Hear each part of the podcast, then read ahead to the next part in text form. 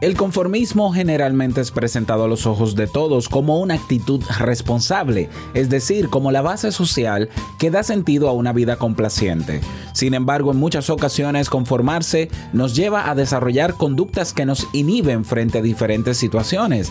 Si quieres conocer los riesgos del conformismo y las razones por las cuales no nos permite crecer, entonces quédate este rato con nosotros porque juntos lo vamos a conocer. Si lo sueñas,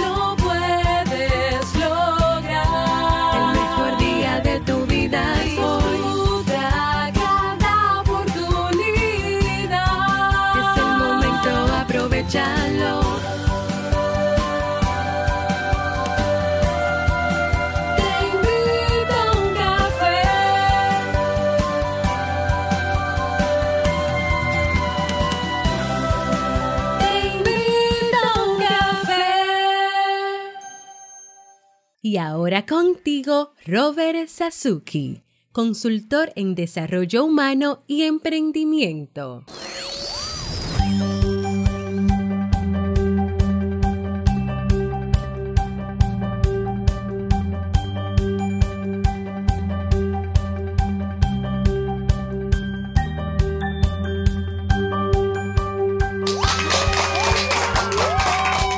Hola, ¿qué tal con esa energía positiva, esos aplausos y aquí tu bebida favorita?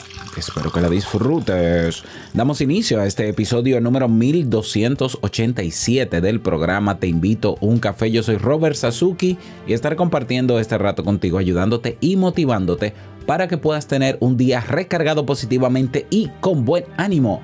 Esto es un podcast y la ventaja es que lo puedes escuchar en el momento que quieras, no importa dónde te encuentres y todas las veces que quieras. Claro, tienes que seguirnos gratis o suscribirte en tu reproductor de podcast favorito para que no te pierdas de cada nueva entrega. Grabamos de lunes a viernes desde Santo Domingo, República Dominicana y para todo el mundo. Y en el día de hoy, aunque estoy un poquito medio agripado, será pero vamos a darle. Te tengo un tema que estoy seguro que te servirá y espero que sea así de hecho.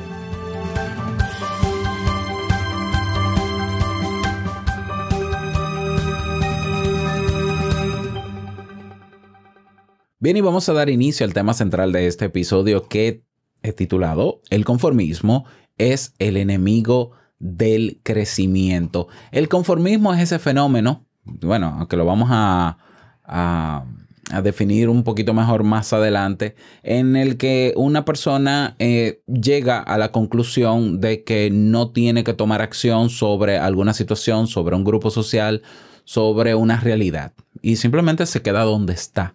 Eso es lo que llamamos la conducta, emite una conducta inhibitoria. O sea, recuerda que el ser humano solamente deja de emitir conductas cuando muere. Todos durmiendo, conducta. En silencio, eso es una conducta. En movimiento, es una conducta. Siempre emitimos conducta. En el conformismo, la conducta que se prefiere es la inhibición, es decir, no hago nada. Y aunque esto podría parecer en algunas situaciones beneficioso o inteligente, habría que analizar por qué ante diferentes situaciones nosotros preferimos optar por hacer nada. ¿Ya? Hay personas que están frente a una situación difícil o, o, de violencia o ven que otra persona, por ejemplo, le están asaltando y demás, prefieren inhibirse porque entienden que hay una autoridad para eso, que eh, será el 911 que tiene que encargarse y demás. El, problema es que esto nos puede llevar a un sesgo y a un, eh, lo que se llama el, el fenómeno del espectador, el efecto del espectador, que es que si yo pienso frente a una situación compleja, que otra gente va a afrontar esa situación y la va a resolver, si todos pensamos a la misma vez lo mismo, entonces nadie hará nada y el problema será peor. ¿Mm? Por ahí comienzan los riesgos. Dijo alguna vez Noam, Noam Chomsky que caso tras caso se da cuenta de que el conformismo es el camino fácil y la vía al privilegio y el prestigio. Y que ser disidente al, al grupo de conformistas trae costes personales. Si esta es nuestra realidad, ¿por qué una actitud conformista puede ser arriesgada? En este caso entran en juego cuestiones personales, sociales e incluso psicológicas. Si observamos nuestro mundo, y quiero que te des cuenta en el mundo en el que vivimos, vemos infinidad de gente que se deja llevar por las tendencias. Los temas más populares en Internet no son los que más educación ofrecen, no son los contenidos que tienen mucha más calidad, que son muy bien elaborados, son los que generan el morbo, son los que despiertan en la gente ciertas emociones, son los que nos, generalmente los contenidos que nos hacen perder el tiempo, son los más consumidos. Una mayoría, y eso es parte de nuestra realidad, sigue a una minoría. ¿Cuáles son las causas de este comportamiento gregario y por qué eso, esa actitud, pone en riesgo nuestro crecimiento personal? Vamos a hablar sobre eso. Antes de continuar, es importante definir qué es exactamente el conformismo. Se suele ajustar a los cambios o modificaciones producidas en la opinión o comportamiento de una persona. Es el resultado de una presión por parte de otros individuos o grupo de ellos. Y esta presión puede ser real, pero también imaginaria. E incluso para que actúe, no es necesario que pase por la conciencia. Su existencia no siempre es fácil de detectar, ya que su influencia puede ser muy sutil.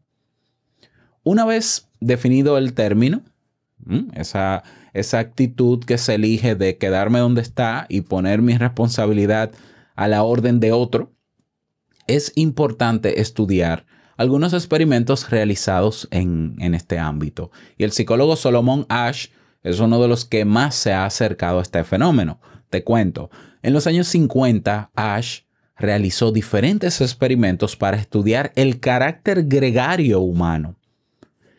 ¿Qué pensarías si te presentan un cuestionario? Sabes la respuesta exacta a una pregunta concreta, pero observas que todos responden la misma solución incorrecta. ¿Te unirías tú a la mayoría o te mantendrías en tu respuesta? Que aunque sea totalmente diferente, pero tú estás seguro o segura de que es la respuesta correcta. Pues este simple conflicto fue estudiado por Ash en uno de sus experimentos sobre el conformismo. Gracias a él, el psicólogo demostró cómo la presión de grupo es capaz de modificar la manifestación pública de un sujeto o la conformidad pública de un sujeto. Es decir, y he visto otros, otras demostraciones que no sé si rayan, no creo que sean experimentos formales, de personas que, por ejemplo, entran en una sala de espera y que eh, les dicen, ponen, la mayoría son actores, entran a una persona que no es el actor, sino la, la, víctima, por decirlo así, del experimento. Y esos actores, cada vez que entra una persona a la sala, una de las figuras de autoridad que va a atenderles, se ponen todos de pie. ¿Mm? Se ponen todos de pie y luego que se va, se sientan. Y el, la persona que no es actor se siente al principio rara porque tengo yo que pararme. Pero vuelven y se paran. Cada vez que viene alguien, vuelven y se paran. Hasta que esa persona, por la presión de grupo, por lo menos eso es lo que se concluye, o por quedar bien con el grupo, o por seguir la tendencia del grupo, pues termina parándose. Y de hecho llega un momento en que cambian a todos los actores, los sacan de la sala y todos los que entran son víctimas reales del experimento o usuarios del, del, experimento. Y el que comenzó parándose termina de, transmitirle a los otros que también tienen que pararse, que no saben por qué, pero que se paren. Curioso, ¿no? ¿Por qué nos volvemos conformistas? Según Ash y otros psicólogos, existen dos grandes causas que provocan en nosotros esta actitud conformista. Número uno, muchas personas conceden más fiabilidad al juicio de otros que al propio. Y esto evidentemente nos va a llevar a un conformismo público. A mí de verdad me sorprende que hay personas que le piden a otra persona que supuestamente tiene autoridad o tiene experiencia sobre tal tema que le diga que, es como que yo. Yo le pido a una persona que yo creo que sabe más que yo sobre tal tema que me diga a mí cómo yo debo hacer esto en mi vida. Y es por eso que el mundo de la autoayuda tiene muchos adeptos y tienes mu muchos ladrones y engañadores también y vendehumos. Y por eso existen los vendehumos también, porque se hacen pasar por expertos y la gente quiere que le digan lo que tiene que hacer en su vida. La gente confía más en lo que dice un fulano que dice que es coach, que dice que es psicólogo, que dice que, que es doctor, porque se pone una bata blanca. La gente dice, no yo, no, yo no creo en mi propio criterio, yo prefiero creer en el criterio de otro. Lo que ya hemos hablado, que se define como el sesgo de autoridad, que viene de la falacia de la autoridad. ¿Mm? Entonces, esto puede llevarnos, esta, esta primera reacción o esta primera causa, nos puede llevar a un conformismo público y a un convencimiento privado. Entender que realmente lo que piensa la mayoría es cierto. Yo he escuchado la expresión, bueno, hay que hacer tal cosa porque millones de gente están de acuerdo con eso. Entonces, si todo el mundo dice lo mismo, pues entonces es porque algo de razón tienen. Bueno, eso es una de las causas que explica, que explica perdón, este psicólogo Ash. La segunda causa del, del por qué nos convertimos en conformistas es que otras personas, pese a pensar que están equivocadas, siguen la opinión del grupo por el hecho de sentirse aceptados. Y el miedo al rechazo nos lleva a un conformismo público, pero no a un convencimiento privado. ¿Mm? ¿Cuáles son los riesgos del conformismo? Como es lógico, ser conformistas implica una serie de riesgos que atacan directamente a nuestra dinámica de pensamiento. Y yo sé que habrán grupos sociales por ahí que invitan al conformismo porque les conviene. Evidentemente, un miembro de un grupo social, si no es conformista, va a ser disidente. Y si, es disidente, será crítico y podrá influenciar quizás en otros miembros del grupo y podrá el grupo entonces, eh, eh, corre riesgo ese grupo de desaparecer. A cualquier grupo le interesa que todos sus miembros permanezcan. Y si el precio a pagar es hagamos todos todo lo mismo, simplemente, y hay un líder que dice que las cosas son así, todo el mundo tiene que hacer lo que yo diga, pues no digo yo que existan. Que, que el conformismo sea premiado y sea sobre todo exaltado en estos grupos sociales y religiosos. Y, muchos, y de muchos otros tipos. Y también en el plano del desarrollo personal con grupos de coaching y movimientos de coaching coercitivo. Entonces, el primer riesgo es que afecta nuestra propia individualidad, afecta nuestras certezas y nuestra seguridad y pone en juego nuestra seguridad personal. Así que te voy a dar algunos puntos o vamos a detallar algunos de estos puntos sobre los riesgos del conformismo. Riesgo número uno, la pérdida de individualidad. Un riesgo grave que corremos siendo conformistas es la pérdida de individualidad. Además, al mantener un comportamiento uniforme con la mayoría, incrementamos la presión que se hace sobre las personas que tienen un comportamiento distinto al de la mayoría. De hecho, Ash descubrió que el tamaño de la mayoría determina en gran medida su capacidad para provocar conformismo. ¿Y qué supone la pérdida de individualidad? Supone renunciar a nuestra forma de pensar, a nuestra frescura, a nuestra originalidad en favor de una mayoría. Implica perder un sello de identidad propio para adquirir aquel que posee la gran parte de la población. ¿No hay, ¿Acaso no hay nada más bello que ser nosotros mismos? Y si tu respuesta es no, yo creo que deberías ir a terapia, ¿no? Porque a, lo, último que tú deberías renunciar en esta vida es a ti, a ser como tú eres, con tus virtudes y con tus defectos, pero ese eres tú. El conformismo adquiere una dimensión de pérdida si no somos conscientes de él, una pérdida que nos sume en un mar y nos difuminamos en detrimento de nuestra propia individualidad. Riesgo terrible. Número uno. Riesgo número dos. Compromiso con el grupo antes que con uno mismo. Un riesgo que sufrimos al ser excesivamente conformistas se relaciona con la falta de compromiso con uno mismo. Cuando has ofrecido un juicio públicamente y te has comprometido con una opinión, aunque no sea personal, el sujeto se acomoda a la mayoría. Y de esta forma actuamos en favor de una mayoría en detrimento de nuestras propias convicciones.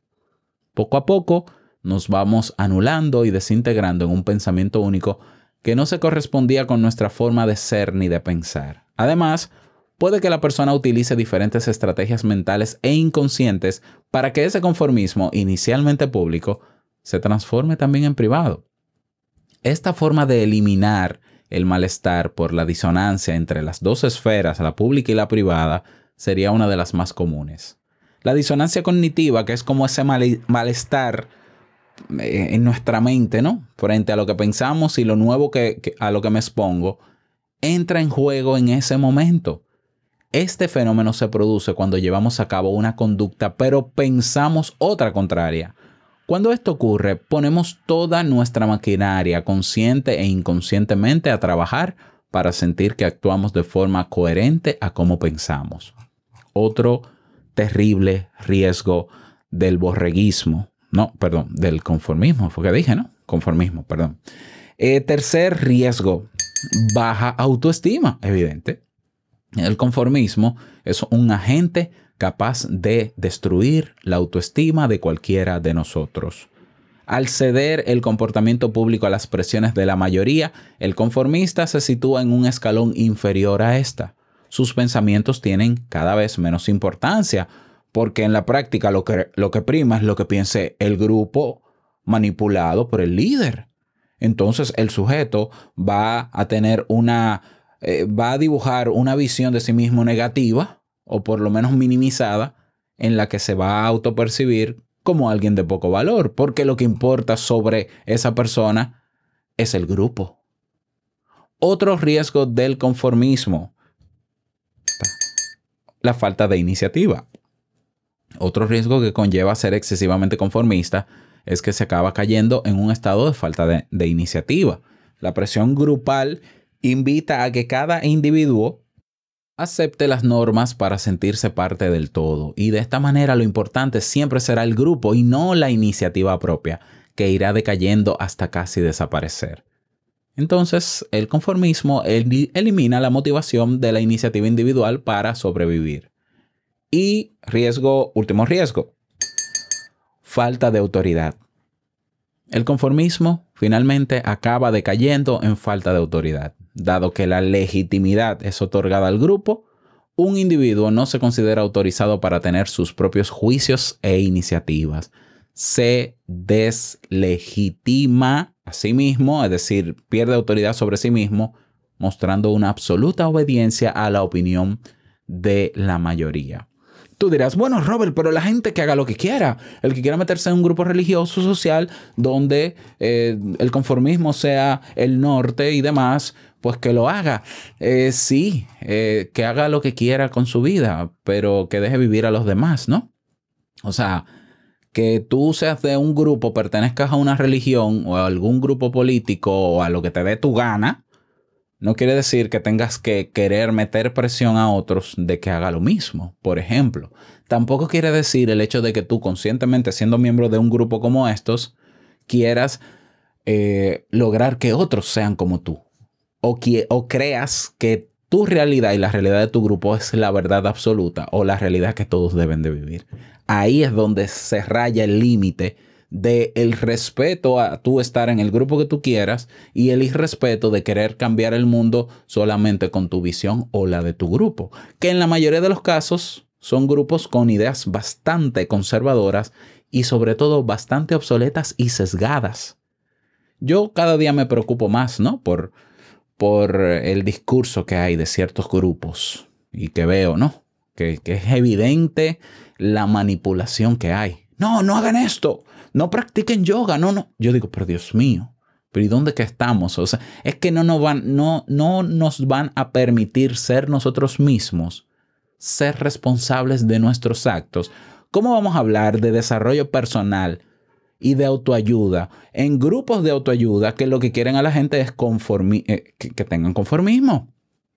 Hay grupos de autoayuda que existen que son sectas, que lo que quieren es manipular a los miembros y que todo el mundo sea igual y piense igual. Y tú lo oyes hablando y es el mismo discurso repetitivo. Por Dios, ¿qué pasó?